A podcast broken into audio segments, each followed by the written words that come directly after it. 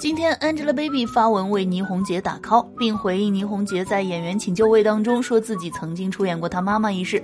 倪虹洁说起演员市场时，谈到自己演过 Baby 的妈妈，两人实际相差只有十来岁，但是在剧中就有了辈分之差。那 Baby 呢表示，我觉得做人呢最担心的不应该是年纪越来越大，而是年纪越来越大却有没有给你带来有用的智慧和经验。时间是最公平的。